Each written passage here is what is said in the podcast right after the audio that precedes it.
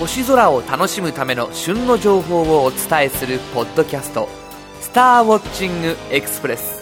この番組は月間天文雑誌「星ナビ」や天文シミュレーションソフトウェア「ステラナビゲータ」でおなじみの株式会社アストロアーツがお送りします。前回のビデオポッドキャストはご覧になっていただけましたでしょうか？スターウォッチングエクスプレス初のロケーション撮影だったのですが国立天文台三鷹キャンパスは本当に東京とは思えないようなまさに森の中にあって緑いっぱいの空間で久々に濃い酸素を吸った気がしました。あまりに癒される空間なのでああここで毎日星を見ながら仕事ができたらさぞかしはかどるだろうな。なんて思っちゃいました。さて先日もお伝えしましたが11月26日東京のお台場で開催されるサイエンスアゴラ2006にアストロアーツからこの番組「スターウォッチングエクスプレス」の制作担当者がパネリストとして出席いたします。当日は番組制作についてのこぼれ話などをさせていただく予定なのでご都合のつく方はぜひいらっしゃってくださいね。詳細については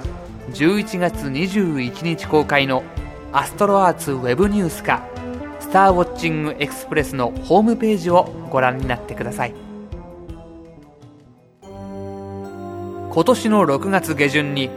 太陽観測探査機双方が撮影した画像から発見されたある彗星は当初ごく平凡な彗星と思われていました。しかし9月に入ってぐんぐん明るくなり双眼鏡で見えるまでに増光。そして10月末その明るさをさらに急激に増して肉眼で見える彗星になりました。今回は予想外の形で登場した今年最大の彗星スワン彗星について特集したいと思います。先月の末アストロアーツ社内にどよめきが走りました。スワン彗星がアウトバーストを起こし急激に明るくなったとのニュース速報が入ってきたのです。多くのスタッフが会社のビルの屋上に上がりその姿を双眼鏡で捉えました。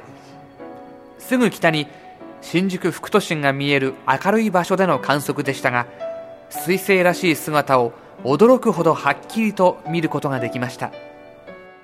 彗星の頭の部分であるコマは明瞭で非常に短いながらも尾が伸びているのを確認。十分暗い空での観測なら間違いなく肉眼で見ることができるでしょう。当初スワン彗星の明るさは最大で8等級止まりと予想されていましたが9月の時点で早くも7等台まで増降して話題となりその後10月には夕方の北西の空へ移動して6灯台になりました。すでに予想を上回る明るさとなっていたところに加え